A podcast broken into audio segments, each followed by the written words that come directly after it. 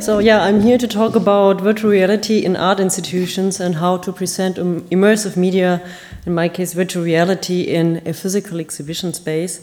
And yeah, I will start with uh, some basics uh, about immersion and VR. And yeah, the most important thing that you may already know is that immersion is not a new thing. It basically exists throughout uh, the existence of humankind.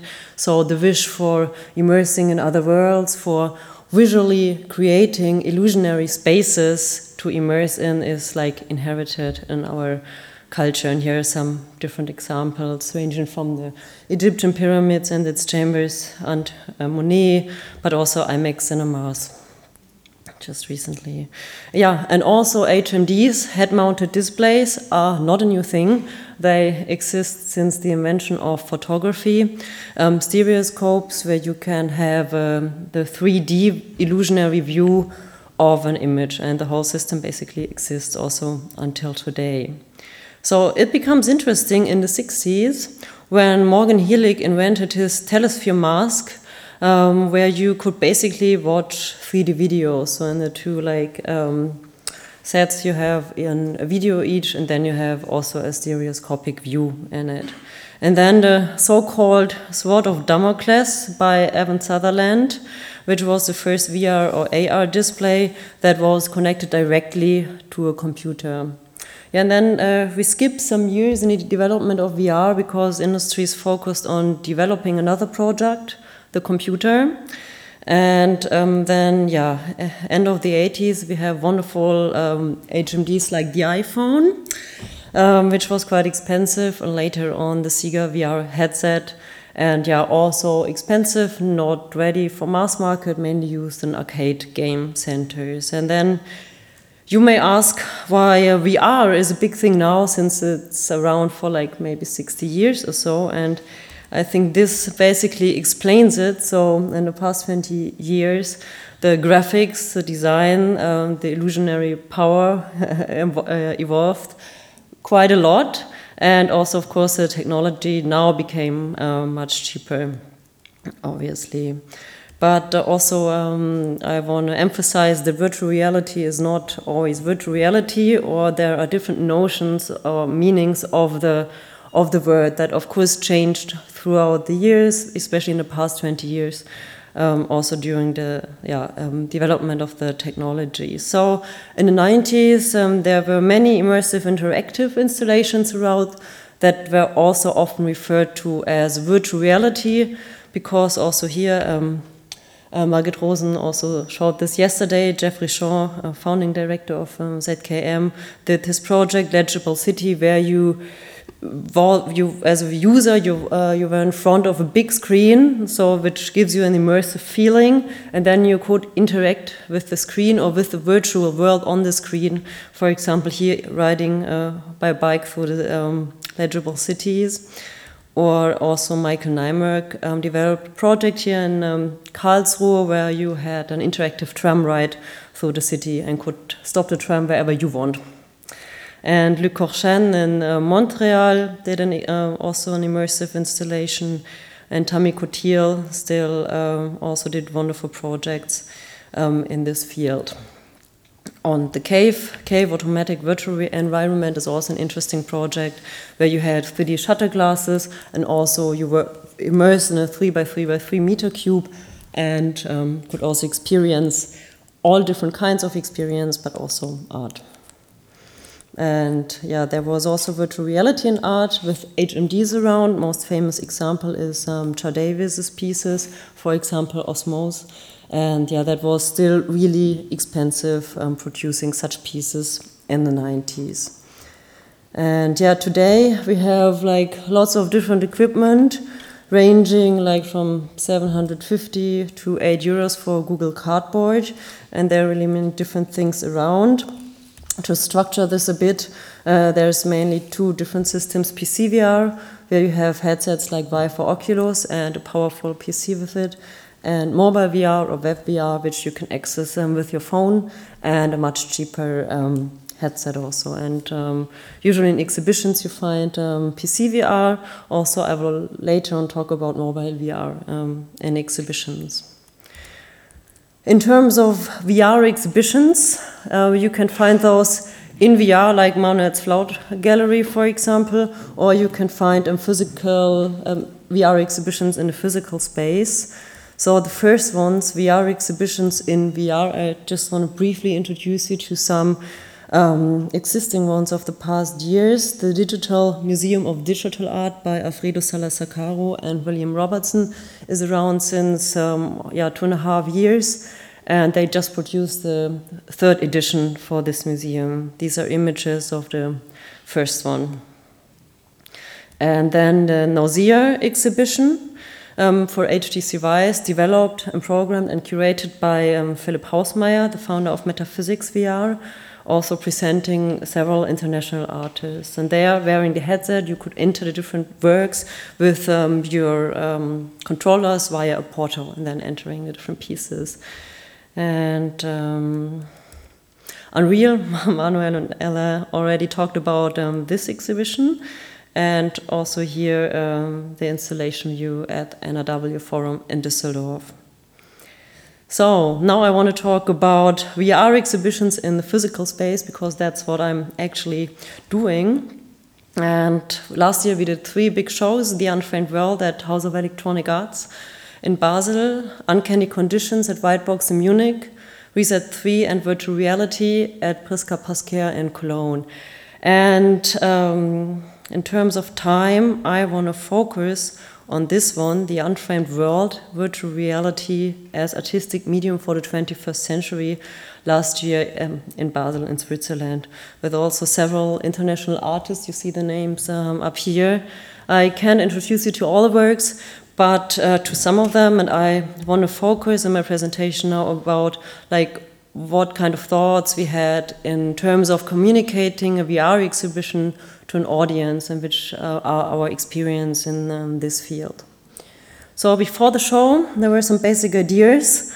First thing was um, the topic um, of the show in relation to the physical space. So in theory, you know, you can see the VR artworks at home. If you have the technology, you can basically download it and see it at home. So doing a VR show in a physical space um, should um, or I wanted the show to go beyond um, this idea of just presenting headsets. So the topic of my show was how do artists discuss the reciprocal influence of VR and physical IRL media, uh, real life media, in um, their artworks. And there are a few, or several, actually, many artists working in this um, field. And then, of course, with it, the question what happens to the aesthetics and the visual appearance of different materials or objects in different media. And so we, in the show, we presented VR experiences embedded in IRL installations by the same artists.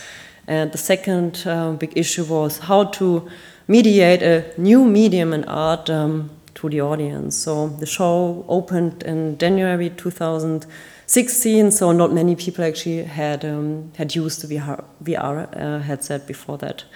So it changed, luckily until now. So the new role of the visitor was really important um, issue to think about because you know in VR the user actively decides where to go or where to look at. You don't have a screen in front of you. There is no like certain narrative structure. You can basically look around, walk anywhere you want. And you can be uh, in the same space with uh, the digital objects, so they are not not anymore on a frame like in front of you. You are with them in the same space. And of course, and that's the most important one, um, the user visually leaves completely the exhibition space. So he is, of course, um, totally immersed. And people were in the show I did before the Unframed World quite hesitant actually to you know to be in the exhibition space maybe with the friends and then putting on the headset and you know exploring the VR world and knowing that everyone would look at them at this moment. So um, that was an important point also we were thinking about when doing or installing the um, exhibition. Yeah, that was the entrance, and first thing we did to you know break with these hesitations and with the new medium, no one really knows what will happen. We decided to screen a film that, in a very funny way, um, explains the history of VR and how the technology is used today and what happens, what would actually happen in, in the show in terms of um, technology, so how you would use the technology. in this really worked out very well. was really really great video. Yeah, and then right uh, um, across the entrance, you were confronted with this um, very physical, real life um, installation by Mélodie, Mélodie Mousset. It's a um, two meter big relief of a UV map of a hand. And a UV map is usually something that you use in the digital realm only. It's um, kind of a texture of, uh, in this case, a hand of an object that you would wrap around a 3D object when modeling a 3D object. And what Mélodie did, she used this like texture, a texture of the um, of the 3D model and produced a physical, very haptic um, object out of it. And yeah, for me, this is a really important, um, yeah, entering in the show because for me, it simply it says also like hands-on that you will have to be as a visitor, you will have to be play the active role in this um, whole show and use the controllers to actually access um, the work. Also, in terms of um, exhibition design, um, this like wall you were basically walking at when you're entering um, created a similar idea than you would a similar experience you would also have when you are in VR later on. Because as I said in VR you decide where you go. And also in the exhibition space you actively had to decide if you go left or right because there was no like um, preset path or so through the show. So and if you decided to go left you would actually see the hands again and the um, virtual artwork by uh, Mélodie Mousset, which should, yeah, that's the video. So you find yourself in a desert-like landscape, and with your controllers, you can actually build these hands and uh, these chains of hands in this um, landscape. And once you will look down on yourself in VR in this piece, you will also discover that you yourself are also a hand, actually. And um, so, and if you decide to turn right, you will access Rachel Rossin's piece first, where you see um, three paintings, which are like also projection mapped with an inside view of her VR experience. And what Rachel did was painting these paintings like physically, and then later on um, translating this idea of materiality to the virtual realm. And here you find um, the fabric inside um, the VR experience, and you, as a user, you have this horn on your head and you try to grab uh, with it the fabric that's floating around in the open sea. And of course, it will never, you know, it will never hold, it will always uh, fly away, this fabric. And then, yeah, you ask yourself, what actually am I doing here all the time? And um, so, therefore, Rachel's work raises um, lots of like basic philosophical questions also. And yeah, but get someone in the exhibition, you know, making like this all the time and you know your friends are watching you. It was really interesting also, this piece. Yeah. And then um, Banz and Bowinkel, um, Düsseldorf based, or now actually Berlin based um, artist duo. Um, that's their installation, and in VR, uh, you discover a world which is partly very similar to our real life world, and then you will find lots of elements that uh, behave very differently um, in VR, and that's actually yeah um, what they what they deal with um, in their work. And yeah, in terms of um, in terms of um, communicating with the audience, um, also there is lots of work to do because Banz and Bowinkel integrated several interfaces um, in their work where you can uh, actually also see yourself. So wearing the glasses, you at some point find yourself in the physical exhibition space, um, screened in a, on a big screen in VR, which you see um, on the left side here. And then in the installation itself, you had this like hand, which was part of the physical installation as a as a visitor, you could like press um, a button inside this hand, and then you change the day and night cycle of this of this piece. You so as a visitor, you can actually control the the VR piece another user um, sees, and this is also very interesting. But also, this you have basically to communicate and also tell your audience somehow that it's um, there and that they should try it out. Yeah, and then yeah, speaking about different technologies, um, we try to you know, present several um, possible technologies also you know to to tell the the user or the visitor that there are different technologies out there and that it's also very simple actually to experience VR on your home uh, on your own with your smartphone and like those um, goggles we um, used for Rindon Johnson's piece and yeah, that's um, also a piece with customized Google cardboards in different colors. A very um, very complex piece by Martha Hipley, which um, also yeah needs a lot of like explanation. Also, when you're you know the you when you come to the exhibition space and um, want to try out these works, it's um, you have to find you know the beginning where to start it and what to do actually. And in Martha's case, you actually start on the like screen, computer screen, with a like really funny and silly and absurd uh, test that um, asks you all kinds of like stuff with like answers that don't really make so much sense, maybe, maybe not.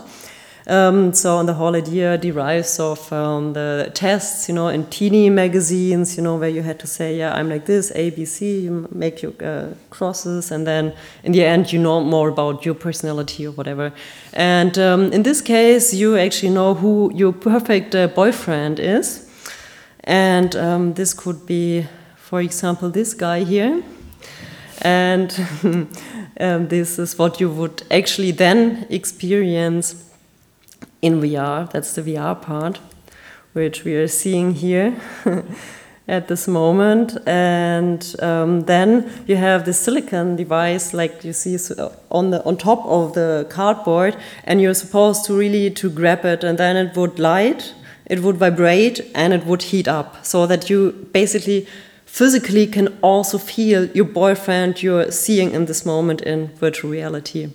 So, which was really, really great piece. Um, I could talk like for an hour just about this piece, and but you see that it's very complex and also like how to um, explain it to um, to your audience. And also in the show, you always have have to have like one or two persons uh, there to help the people to explain and also to take care of the technology that, of course, sometimes may not work so well, and then yeah, you would need help.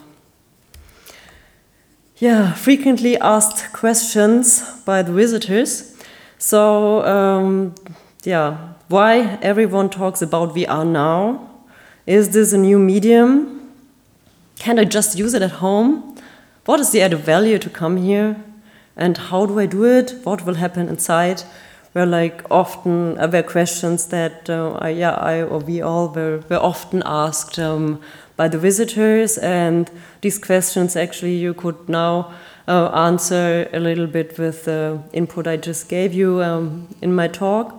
And yeah, but the last question, uh, why is this art, was a thing that really puzzled me a lot as a curator dealing with this medium, um, because I found out, like, as I'm not like playing so much computer games or like never actually, I, um, I was confronted with many people who just know about VR because they play computer games or games in VR. And so many people ask, what is the difference between art and a game or whatever? And then, um, yeah, as I indicated when talking about Rachel Rossin's piece, where she raises the philosophical questions, would be um, one example where an artist is using the technology to, as in any other medium, you know, raising critical questions about the society we live in, about our personal living conditions, or also about the um, medium itself.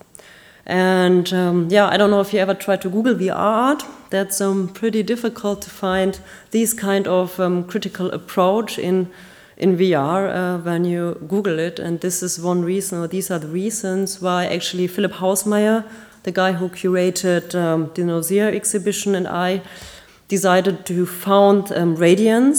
It launched last year in September, and it is an international research platform for artistic VR experiences, which means that you check out the site and then you find approximately 50 different artists or artworks um, of visual artists. You can search by artist, you can also search by different uh, categories or also um, by platform you will see our latest editions. And um, then, of course, per work, you will have a reasonable documentation of each work with images, with a video walkthrough.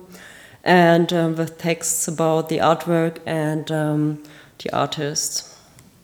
So yeah, if you are a curator and uh, want to show VR art in your institution or in your exhibitions, I highly recommend to visit the site and research for really great VR art um, on Radiance VR. That's the end. Thank you so much.